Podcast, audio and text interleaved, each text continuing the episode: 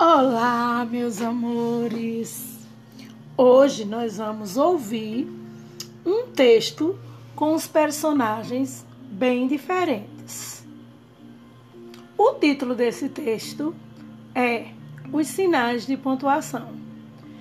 É um conto de João Anzanello Carrascosa, o autor. Preste atenção. Os sinais de pontuação estavam quietos dentro do livro de português quando estourou a discussão.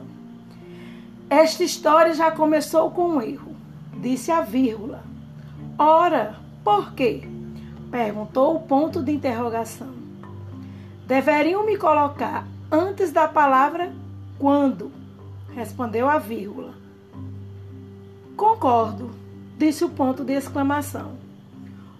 O certo seria: os sinais de pontuação estavam quietos dentro do livro de português quando estourou a discussão. Viram como eu sou importante? disse a vírgula. E eu também, comentou o travessão. Eu logo apareci para o leitor saber que você estava falando. E nós?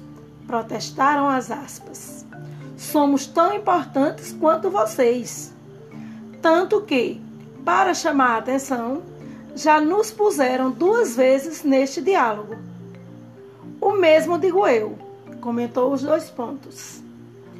Apareço sempre antes das aspas e do travessão. Estamos todos a serviço da boa escrita, disse o ponto de exclamação.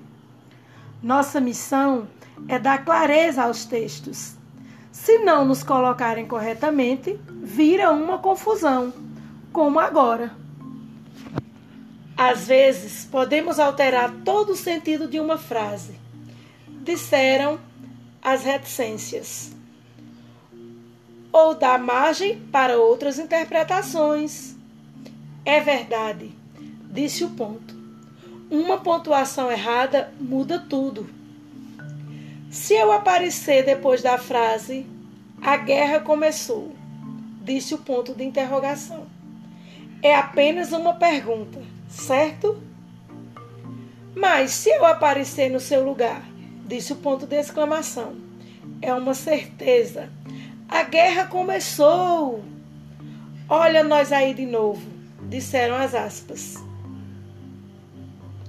Depois eu estou presente desde o comecinho, disse o travessão.